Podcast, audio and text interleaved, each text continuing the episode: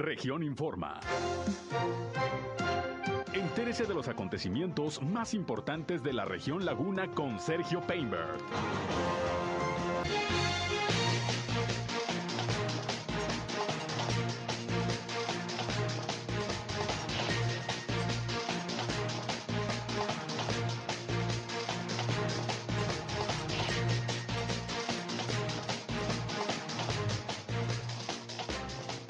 Reportan 36 nuevos casos de COVID-19 en Durango. Arranca la vacunación contra el COVID-19 para personas de 30 y 39 años en Torreón, la segunda dosis. El grupo empresarial de La Laguna se reúne con diputados federales. Los legisladores aseguran que no pasará la reforma eléctrica del presidente López Obrador como está planteada. La alcaldesa de Gómez Palacio, Marina Vitela, también se reúne con diputados locales. Hay buenas expectativas para el próximo buen fin, según señala el presidente de la Cámara de Comercio de Torreón.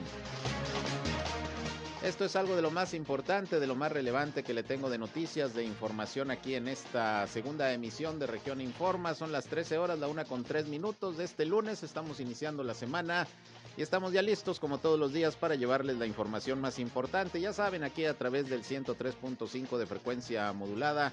Región Radio, una estación más del Grupo Región, la Radio Grande de Coahuila. Yo soy Sergio Peinbert, usted ya me conoce, acompáñenos, quédense con nosotros. Vamos a la información. El clima.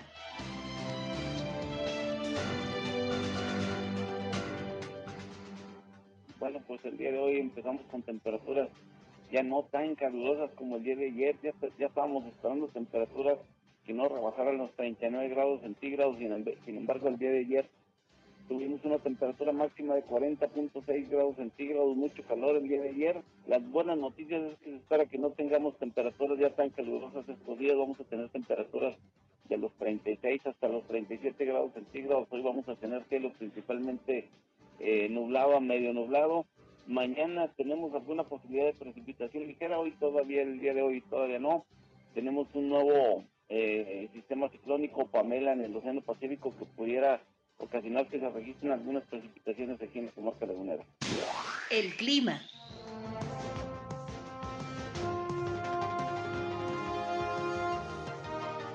Bien, gracias eh, como todos los días a José Abad Calderón, previsor del tiempo de la Comisión Nacional del Agua.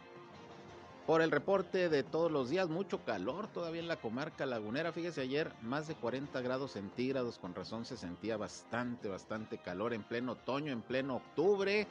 Y todavía con esas temperaturas ha sido sin duda este 2021 uno de los más calurosos de los últimos años. Pero bueno, ahí está el reporte. Gracias por su atención, por su compañía. Como siempre, ya saben, les invito no solo a escucharnos, sino también a entrar en contacto con este espacio. Les recuerdo que si tienen por ahí algún comentario, alguna sugerencia, algún punto de vista y sobre todo algún reporte, algún problema en su comunidad, en su calle, en su colonia, en su ejido.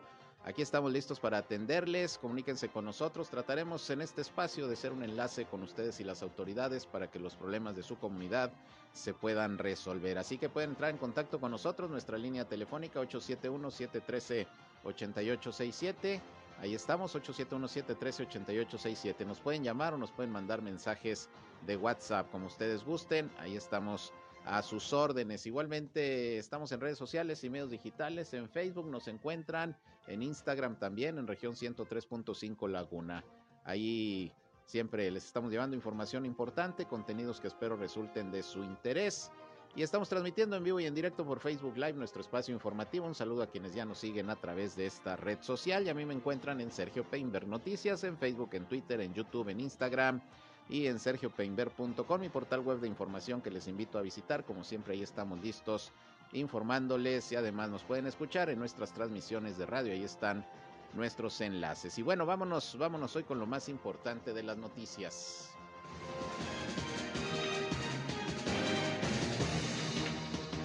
Bien, iniciando con la información, pues hoy platiqué por la mañana con Cintia Cuevas, ella es la titular de los programas sociales del bienestar aquí en la comarca lagunera coahuilense y nos dio pues la información del proceso de vacunación que inició el día de hoy para las personas de 30 a 39 años, es la aplicación de la segunda dosis de AstraZeneca y luego la próxima semana también se van a seguir eh, vacunando a personas mayores de, de 30 años que estén rezagadas en cuanto a su aplicación de dosis o quienes se vacunaron precisamente como rezagados cuando vacunaron a, a, los de 30 a 39 que hoy reciben su segunda dosis. Ese es el proceso que desde el día de hoy inició en las sedes, pues que usted ya conoce. Vamos a escuchar en principio lo que nos informó sobre este arranque de vacunación de segunda dosis para 30 y 39 años en Torreón, la titular de programas sociales, Cintia Cuevas.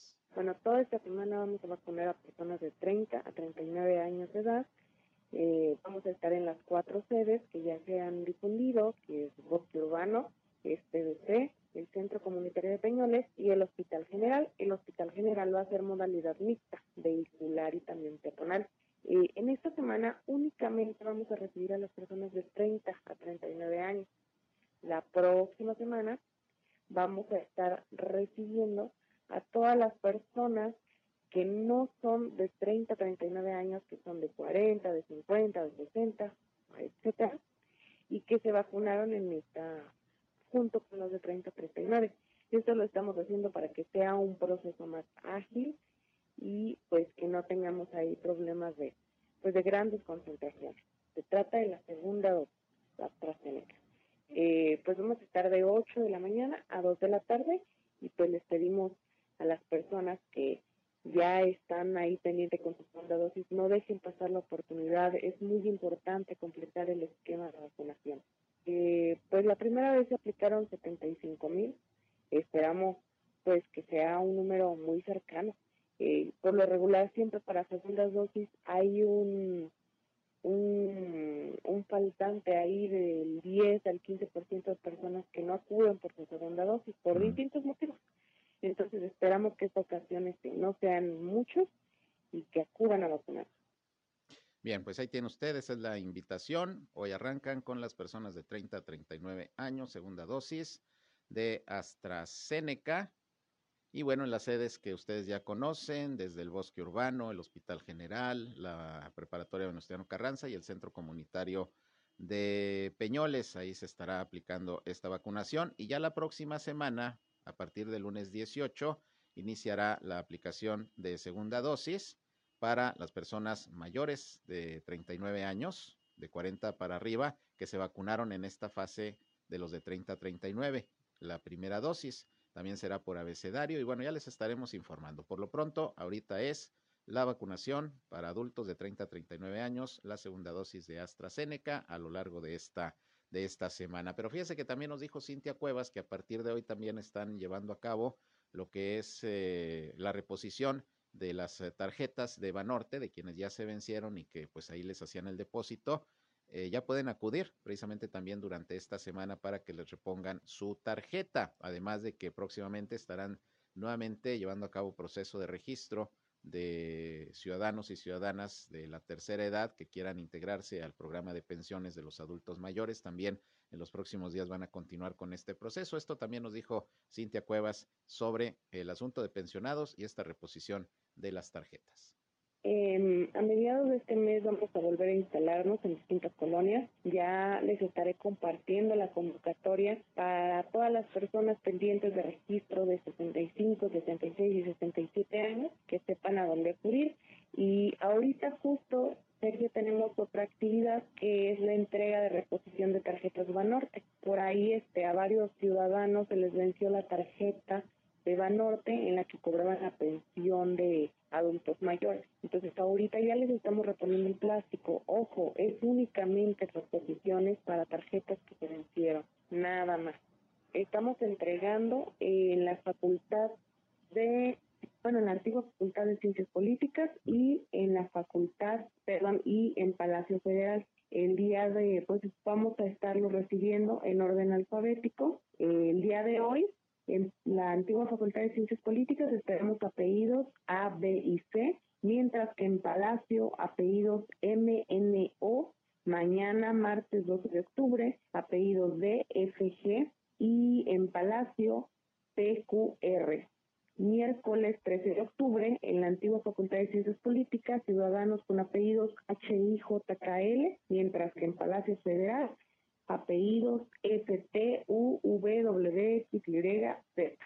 Bueno, el objetivo es que todos los ciudadanos que cobran por medio de orden de pago pasen al sistema bancarizado. Eh, esto no ha podido suceder por diferentes eh, detallitos que ya han pasado, pero está planeado y está proyectado que pronto se les entregue tarjetas. Entonces, pues estén muy pendientes y en cuanto tengamos buenas noticias que deseamos que sea muy pronto, pues como siempre, Sergio, estaré aquí pidiéndoles el apoyo para que la gente se pueda enterar.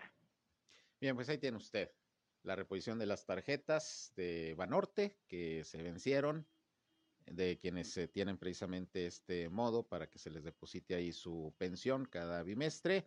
Ya posteriormente se informará de nuevas tarjetas que, bueno, se tendrán que ir repartiendo a todos los que cobran actualmente por orden de pago, que tienen que ir cada dos meses a las sedes eh, que se disponen para cubrir la pensión. Son alrededor de 75 mil las dosis de vacunación que se van a aplicar durante esta fase, según lo que nos comentó Cintia Cuevas, y bueno, vamos a estar pendientes. Dice que si hay suficiente vacuna, esperemos, porque luego ya ve que se termina y viene la molestia de los ciudadanos. Pero por otra parte, y hablando del COVID-19, el día de hoy, Sergio González Romero, secretario de Salud del Estado de Durango, ofreció, pues como cada lunes, la rueda de prensa, que ahora es semanal, para informar de la situación del COVID-19 en la entidad. Menos de 40 casos se reportaron el día de hoy, lamentablemente sí una persona fallecida.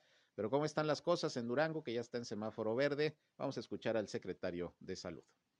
Ya suman 47.032 los positivos en nuestra entidad, pero los sospechosos siguen por arriba de mil y vemos que ya llegamos a 2.905 defunciones.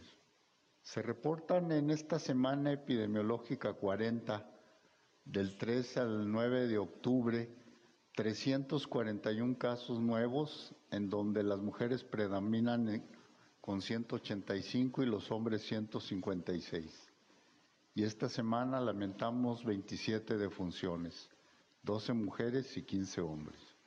De los municipios, eh, como está el listado, el más afectado sigue siendo el municipio de Durango con 154, Gómez Palacio con 64 y Sandimas con 31, Lerdo con 15, Rodeo con 15 y con 11 Canatlán y Pueblo Nuevo, con 9 Mapimí y con 4 Cuencamé, Nuevo Ideal, Ocampo, Tlahualilo, con 3 Mezquital, Vicente Guerrero y con 2 Santiago Papasquiaro, y con uno respectivamente Guadalupe Victoria, Nombre de Dios, Otaes, Poana, San Luis del Cordero, San Juan del Río, Tamazul y Suchil. De las defunciones, la mayoría sucedió en el municipio de Durango y en Lerdo, eh, en, perdón, en Gómez Palacio, y el resto se distribuyó en los municipios con más afectación. Bien, usted, ese es eh, el secretario de Salud de Durango, Sergio González Romero, el reporte al día de hoy del COVID-19 en aquella entidad. Pero bueno, hablando de integrantes del gabinete del gobernador José Rosa Saizpuro, nos acompaña también aquí en cabina en este momento Alfredo Herrera, él es secretario del Medio Ambiente y Recursos Naturales de Durango, que anda por aquí en la comarca lagunera y vamos a platicar con él sobre algunos temas. Secretario, bienvenido, gracias por estar con nosotros. No, hombre, al contrario, muchas gracias aquí por el espacio. Muy contentos de andar de nuevo en la laguna. Últimamente hemos andado mucho por acá. Así es, y bueno, en esta ocasión el motivo de la visita, secretario. Pues mire, comentarle que estamos muy contentos por el tema del proyecto tan importante que viene, que es el proyecto de agua saludable para la laguna.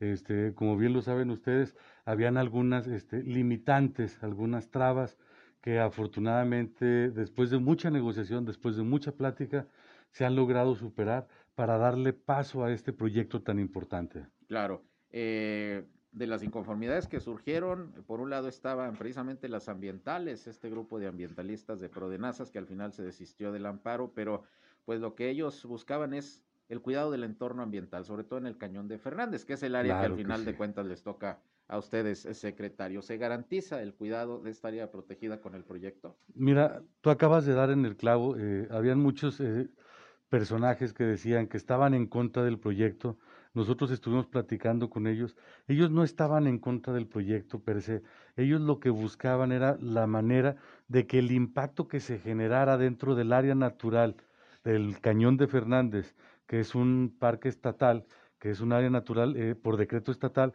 es un polígono de 17 mil hectáreas, pero además es un sitio Ramsar. Los sitios Ramsar son humedales de importancia internacional.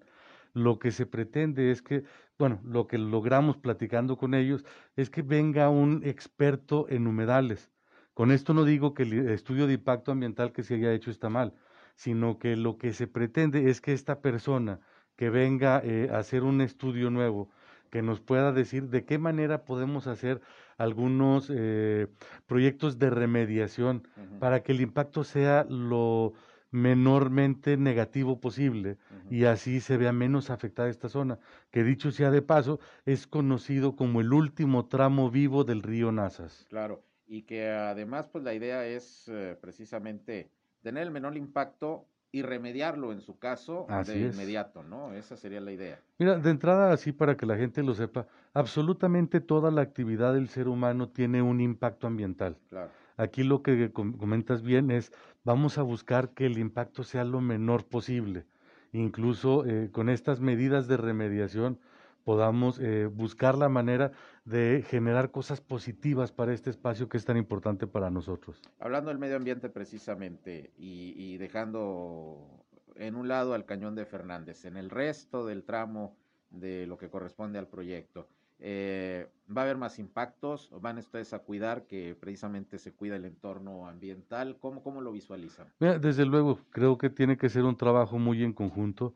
Comentarte que aquí el tema nos, que nosotros también veíamos un poquito más delicado es que al momento que tú vas a hacer una obra de infraestructura al interior del cañón, que es el área natural protegida, y vamos a tener un impacto de esta zona eh, de amortiguamiento en donde se pretende construir una represa para de aquí rebombearlo a la planta potabilizadora y que de la planta potabilizadora baje por gravedad a la región de la laguna, tengo entendido que también se buscó que la tubería viniera por el lado de los canales, por el lado de los caminos, por el lado de las carreteras, para que se buscaran zonas que están previamente impactadas y así el impacto fuera menor que se pudiera generar en todo el proyecto. Claro, eh, para quienes nos escuchan, en hablar de un impacto, ¿qué significa hablar de zona impactada, secretario?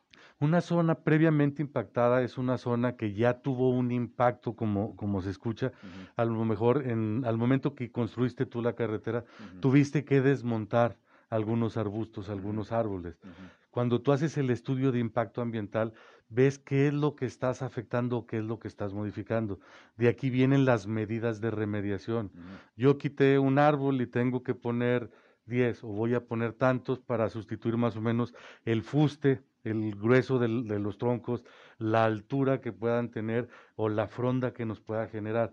Recordemos que todas las plantas, todos los árboles nos generan servicios ambientales. Claro. Entonces, aquí es lo que se busca. Si, si de alguna manera estás interfiriendo con el cauce de algún canal, de algún arroyo, de algún río, pues tienes que hacer obras este, para impedir que la afectación sea mayor y tienes que dejar pasos, desagües, este, cunetas, canalones, diferentes eh, cuestiones para remediar la afectación que estás haciendo. El impacto también es decir zonas poblacionales que hayan surgido también. Desde luego, cuando tú vas a hacer un fraccionamiento, igual se saca más o menos un inventario de qué es lo que hay ahí y, y ya con esta base tú ves qué es lo que tienes que hacer para remediar la parte que estás afectando. Entonces, todo ese tipo de detalles son los que se están cuidando bien para que el impacto que se pueda generar sea lo menos negativo posible. Claro. Ahora, eh, ustedes estarán vigilantes, obviamente, de todo esto. Estarán dándole seguimiento a toda la realización del proyecto. Desde luego que sí, buscaremos ser este, acompañantes. Recordemos también, digo, independientemente de, vamos nosotros a estar de la mano en conjunto ayudando, pero hay algunas zonas, por ejemplo, que son competencia de la Semarnat, que es federal, o de la Conagua. Este, en ese sentido, si bien nosotros no podemos sancionar, pues sí podemos este, hacer alguna carta para poder eh, pedir que intervengan las autoridades pertinentes en algunos de los casos. Y hablando de la zona del Cañón de Fernández, este parque estatal, cambiaron de administrador, ¿verdad? Sí, mira, hace poquito tuvimos ahí un cambio, ahorita está como administrador eh, provisional el biólogo Miguel Puente.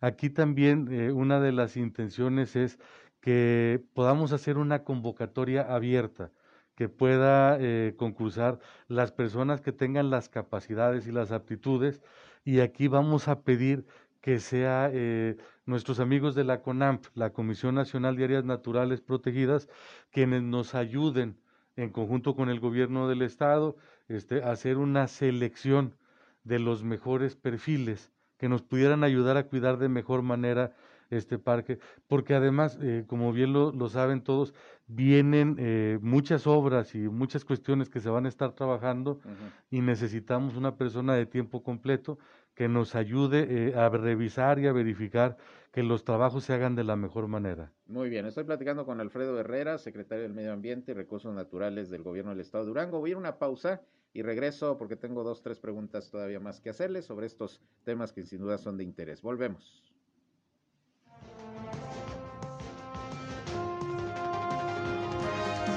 Región Informa. Ya volvemos. Al aire, región 103.5.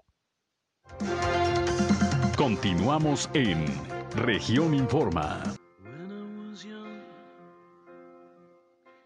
Bien, regresamos. Eh, vamos a cortarle un poquito a la música porque está conmigo el secretario de Medio Ambiente y Recursos Naturales del Gobierno de Durango, Alfredo Herrera, y trae un poquito la agenda apretada. Además del tema del agua que ya comentamos en el primer bloque, secretario, la Secretaría del Medio Ambiente, ¿qué está impulsando? Sobre todo y ahora para cerrar el año, eh, ¿cuáles son los programas más importantes? Eh, ¿Cómo van a cerrar este 2021? Pues mira, tenemos ahorita muchos temas muy importantes. Tuvimos un año muy pesado en el tema de incendios forestales, por ejemplo. este, tuvimos más de 75 mil hectáreas afectadas. Esto derivado a una modificación que hubo con las reglas de operación de la CONAFOR y las brigadas rurales para el combate de incendios.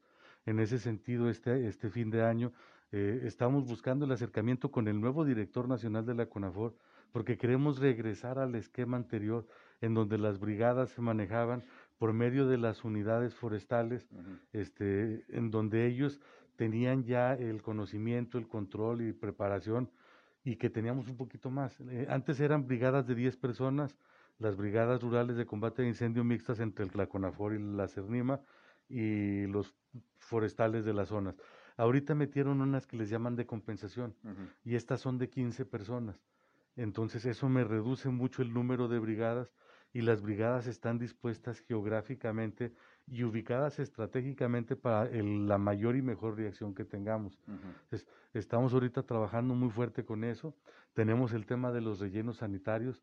Desafortunadamente antes había un recurso muy importante por parte del gobierno federal de la Semarnat.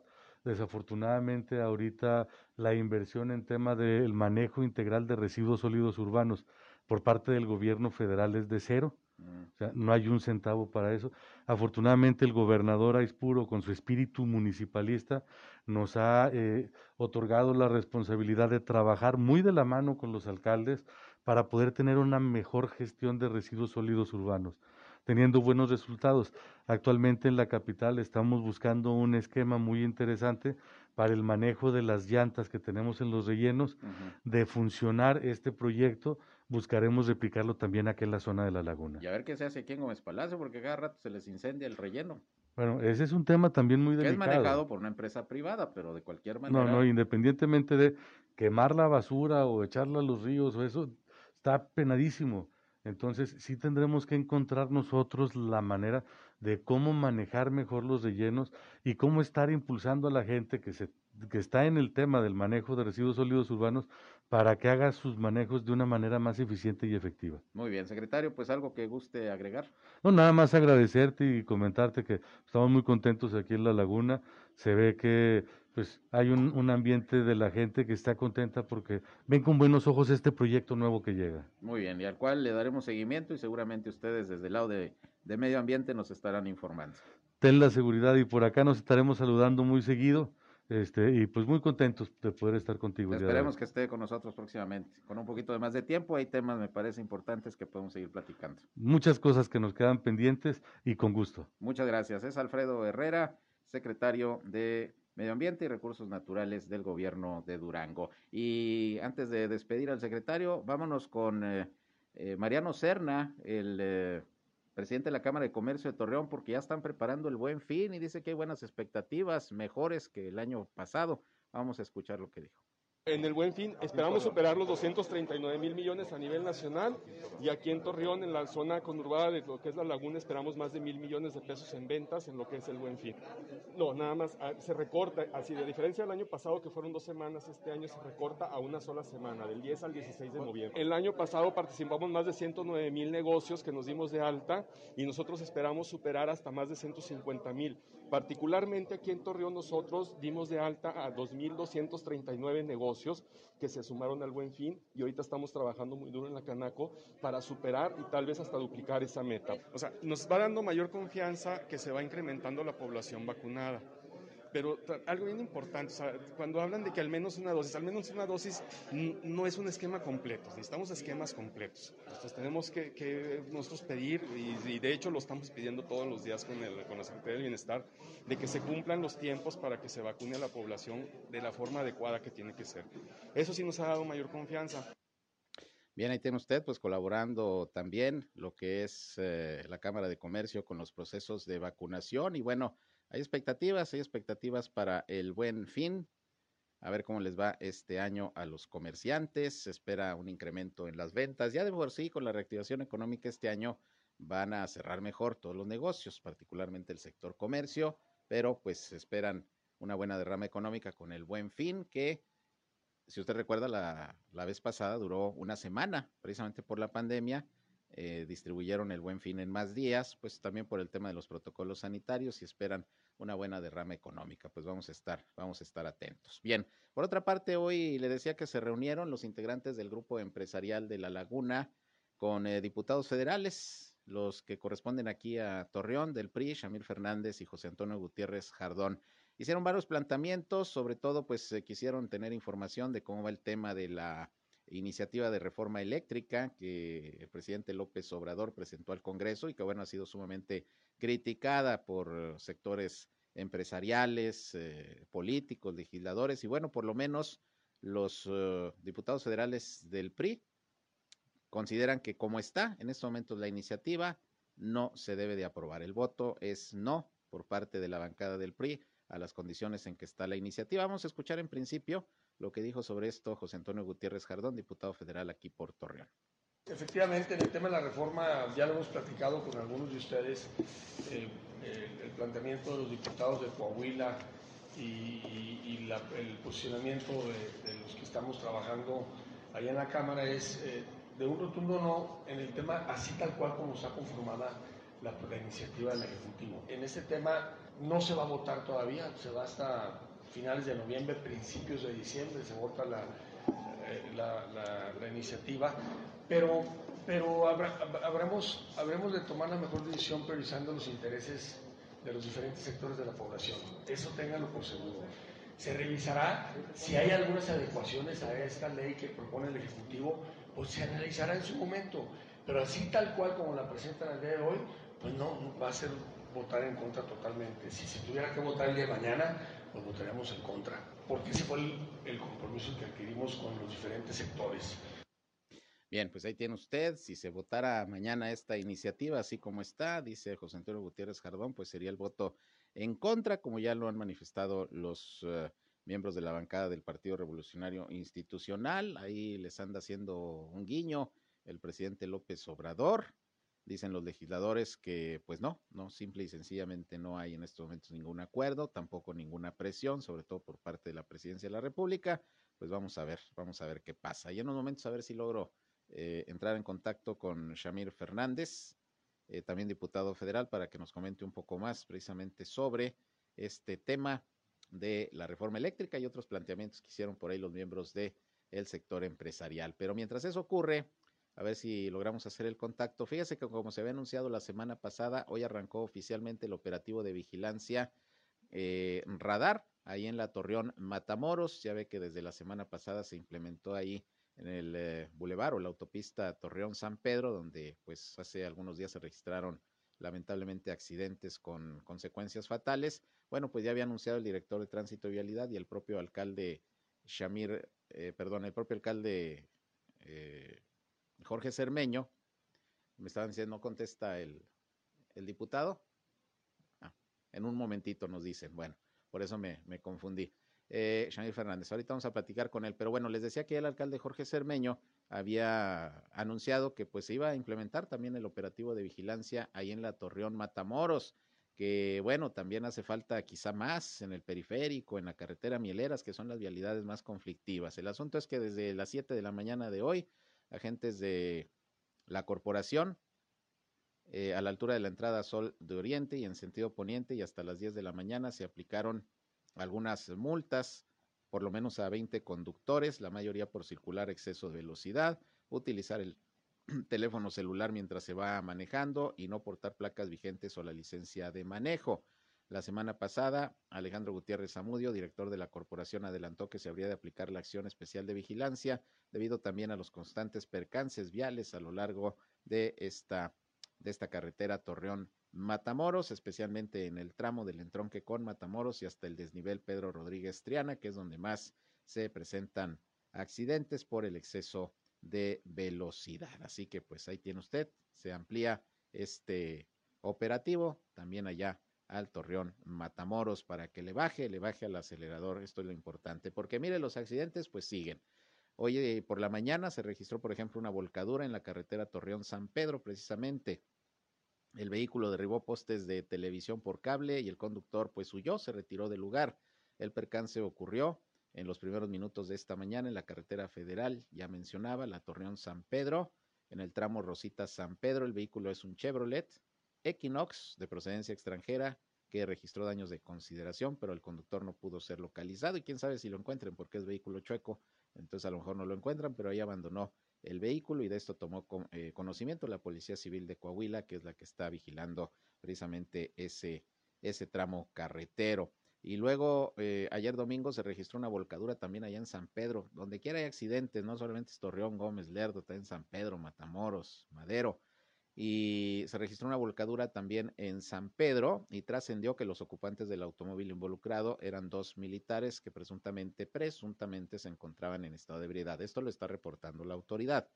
El percance se registró en el libramiento de las Américas y de acuerdo a las primeras versiones fue la velocidad en la que se desplazaba el vehículo lo que al tomar la curva, eh, la curva provocó que el conductor perdiera el control, se salió del camino y se impactó contra un poste de concreto. También quedó bastante dañado el vehículo. Llegaron los eh, elementos de la Cruz Roja y trasladaron a los lesionados a un hospital de la localidad y se tomó, se tomó conocimiento de los hechos, pero pues estamos hablando de otro accidente bastante fuerte allá eh, también en, eh, por San Pedro. Bueno, pues ahí están algunos de los accidentes viales registrados el día de hoy. Por otra parte, hoy la alcaldesa de Gómez Palacio, Marina Vitela, hablando por cierto de diputados, se reunió e incluso ofreció una rueda de prensa eh, junto con legisladores locales. Ahí la presidenta municipal comentó que se estará trabajando en equipo con los tres órdenes de gobierno para sacar adelante proyectos de beneficio para Gómez Palacio.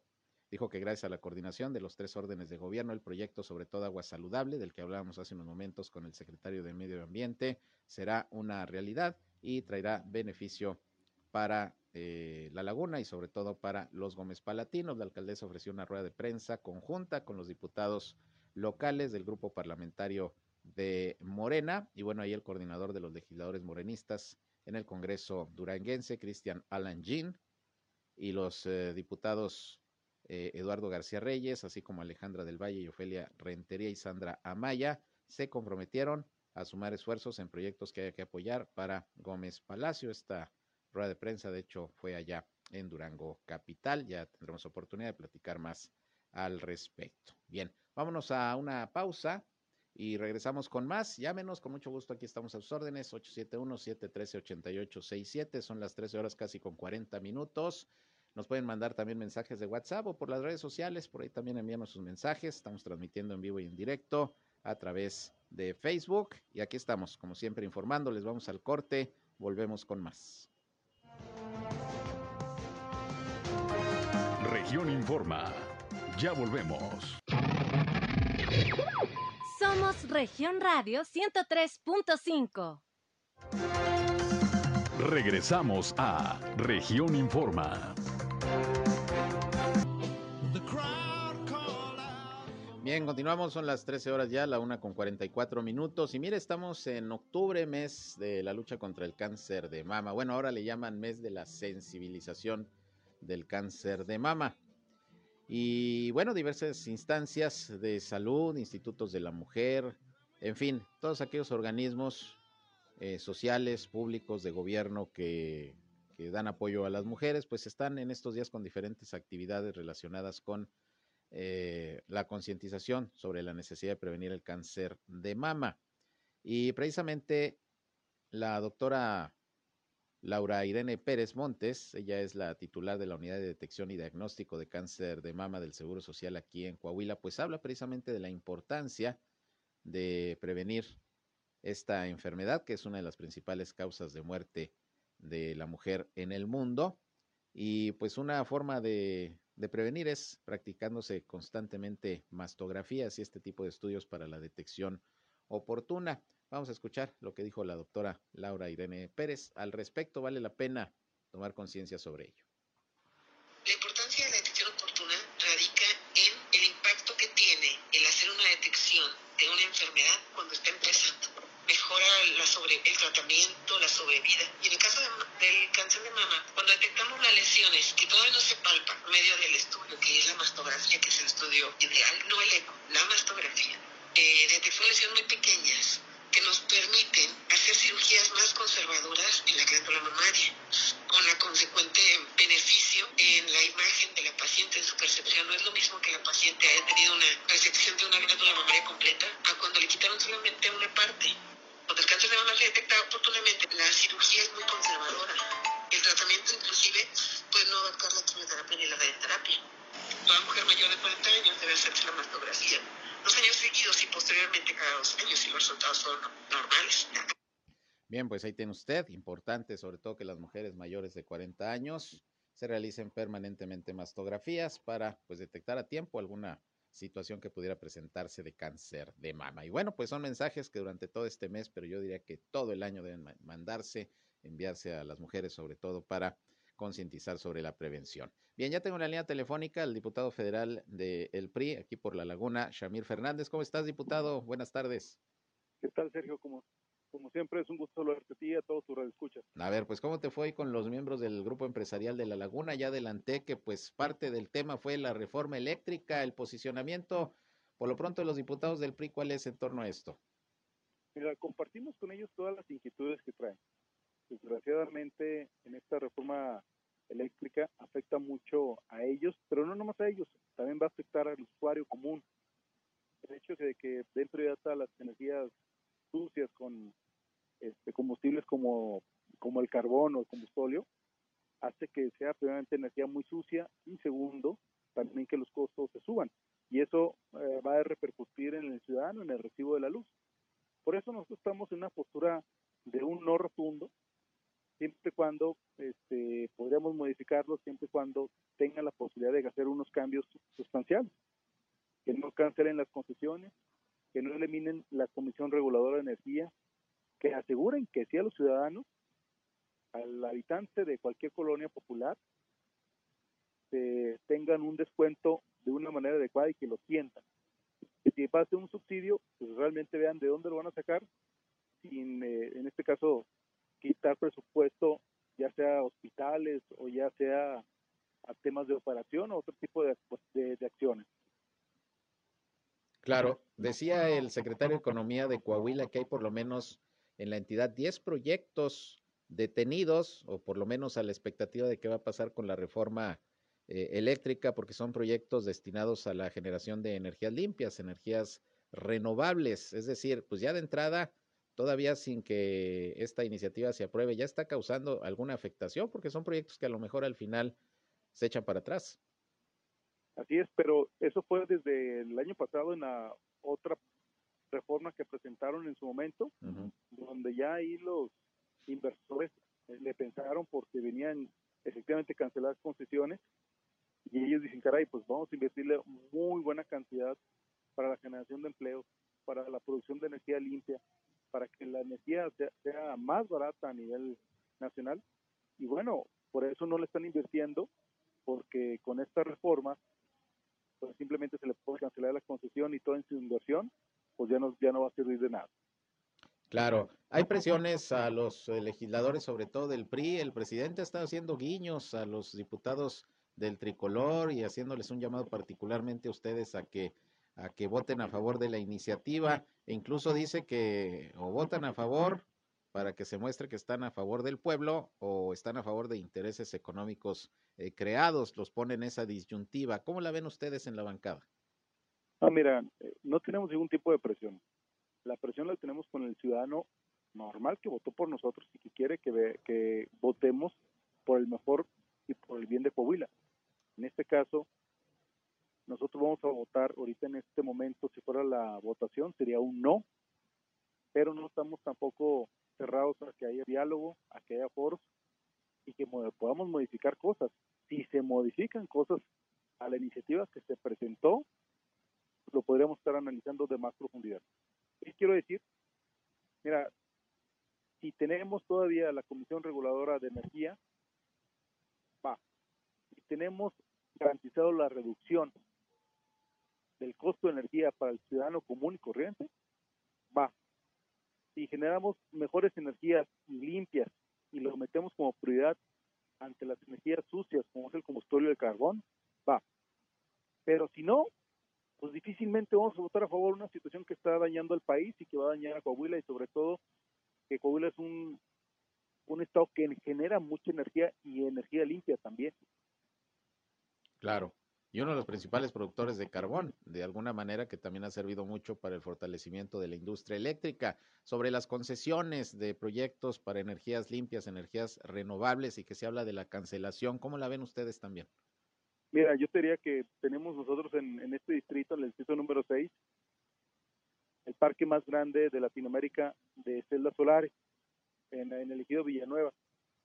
Pues sería cancelarlo. O sea, eso sí nos afecta nos afecta porque las inversiones, en este caso ya no van a regresar otra vez porque van a pensar que no se pueden instalar porque si no les van a quitar la en su concesión. Entonces, estamos pensando muy bien las cosas, analizándolas muy bien. Él comenta que hay contratos que no son justos, también nos ponemos en la mesa y los analizamos. Pero en este momento es un no.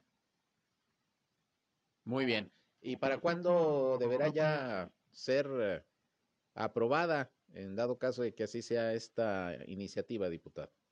Es decir, para saber cuánto tiempo queda de diálogo, de, de, de, todo eso. Para empezar, apenas se están integrando las comisiones, ahí la vamos a discutir, analizar, eh, y créeme que toda la fracción del PRI, tanto del PAN y los demás partidos están analizándola. Es un tema importante para el país.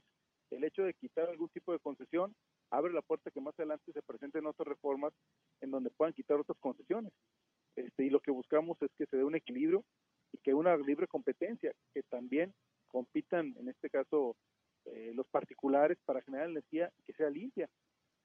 Tenemos de tiempo, pues, puede ser a finales del mes de noviembre, puede ser el otro año, depende de la discusión y análisis que tengamos de la, de la iniciativa que se presentó. Pues vamos a estar pendientes. Lo que sí se tiene que aprobar este año es el presupuesto. Y yo te preguntaría, esta iniciativa de reforma eléctrica no será también pues una posibilidad que, que, el gobierno quiera aprovechar para obligar a los legisladores a votar a favor a cambio de presupuestos para sus estados? Pues ojalá y no, porque yo creo que estarías eh, siendo corrupto. O sea, si no te doy el presupuesto, si no votas a favor, créeme que eso también es un tipo de corrupción. No, no estamos totalmente en contra es independiente un tema del otro. Tenemos que separar el tema de la reforma energética con el tema del presupuesto, porque a fin de cuentas todos los ciudadanos aportamos y presentamos y pagamos impuestos de una u otra manera. Entonces creo que es diferente, ¿no? Este, espero que no lo vinculen. la idea de nosotros es que sea totalmente temas independientes uno del otro. Muy bien, diputado, pues vamos a seguir al pendiente y te agradezco como siempre la posibilidad de que nos informes, bueno, del trabajo que está realizando allá en la Cámara de Diputados, más con estos temas calientitos que están en estos momentos en el ojo del huracán. Así es, estamos, mañana tenemos sesión, tanto el martes como el jueves, y bueno, vamos a ver el tema de la ley de ingresos que se tiene que aprobar en estos próximos días, y ya el próximo 15 de noviembre se tiene que aprobar el presupuesto de ingresos. Entonces hay mucho trabajo que hacer y hay que buscar y pelear recursos para que Coahuila esté mejor. Pues por ahí te estamos molestando para que nos informes. Gracias, Sergio, y a ti a todos tus escuchas. Gracias. Gracias, buenas tardes. Bien, Shamir Fernández, diputado federal del Partido Revolucionario Institucional, pues así las cosas con esto de la reforma eléctrica. Obviamente hay inquietud del sector empresarial sobre todo y bueno, pues eh, ya lo dice, no necesariamente se tiene que aprobar esta iniciativa este año, no habría por qué tener prisa. Eso es lo que dicen los legisladores de oposición, pero yo creo que para el gobierno sí hay de alguna manera mm, prisa y por eso, pues constantes los llamados del presidente López Obrador a los uh, legisladores, sobre todo del PRI, para que aprueben a favor esta reforma. En fin, pero dicen los priistas, por lo pronto como está, no pasa. Vamos a estar pendientes y ya eh, también veremos las posiciones del PAN y de otros partidos políticos. El PAN obviamente también ha manifestado eh, que está en contra de esta iniciativa. Bien, por otra parte, y antes de despedirnos, déjenme les comento que mañana eh, el CIMAS está informando que, de acuerdo a lo estipulado en la cláusula trigésima primera del, del contrato colectivo de trabajo del sindicato de la CTM y UNE, mañana martes 12 de octubre se establece como descanso obligatorio para los agremiados sindicales y personal administrativo del CIMAS, por lo que mañana martes el área de cajas y aclaraciones de las cuatro sucursales del CIMAS, Independencia, Bastos, Libertad y Saulo, eh, operarán en horario normal de 8 a 16 horas, es decir, aunque es descanso por, por día sindical, como aquí se establece, sí van a estar operando eh, lo que son las eh, cajas y el área de aclaraciones del el CIMAS, pero va a haber usted poco personal. Por otra parte, el mismo gerente del CIMAS, Juan José Gómez Hernández, está invitando a los usuarios de la para municipal a aprovechar las últimas semanas del programa de estímulos fiscales con descuentos que van del 50 al 80%, dependiendo de la zona de la ciudad. ¿Cómo funciona esto? Bueno, usted paga el 30% de lo que debe y el resto lo puede pagar a meses sin intereses. Ahí se lo van cobrando con el nuevo recibo que le va saliendo cada mes. Y este plan aplica para personas con adeudo mayor a 15 meses. Eh, ha resultado bueno este programa, ha recuperado buena cartera vencida el CIMAS y bueno, esto va a continuar prácticamente hasta el último día del año, que sería el último día también de esta administración para que se acerquen a la paramunicipal si trae usted ahí fuertes adeudos del agua potable. Bien, con esto nos vamos. Gracias por su atención, gracias por su compañía a este espacio.